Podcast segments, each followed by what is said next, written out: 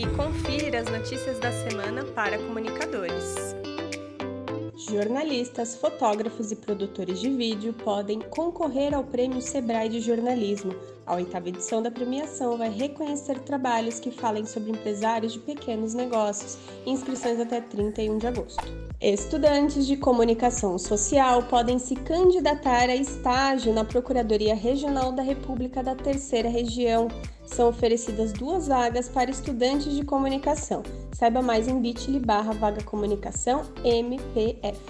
Estão abertas as inscrições para o Prêmio Kindle de Literatura, promovido pela Amazon.com.br, com apoio do Grupo Editorial Record. Saiba mais em bit.ly barra Prêmio Kindle de Literatura.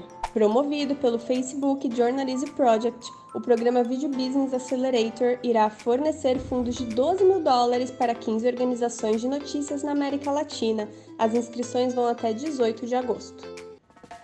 Apresentação: Karina Seles, roteiro e edição: Dani Costa. Até a próxima!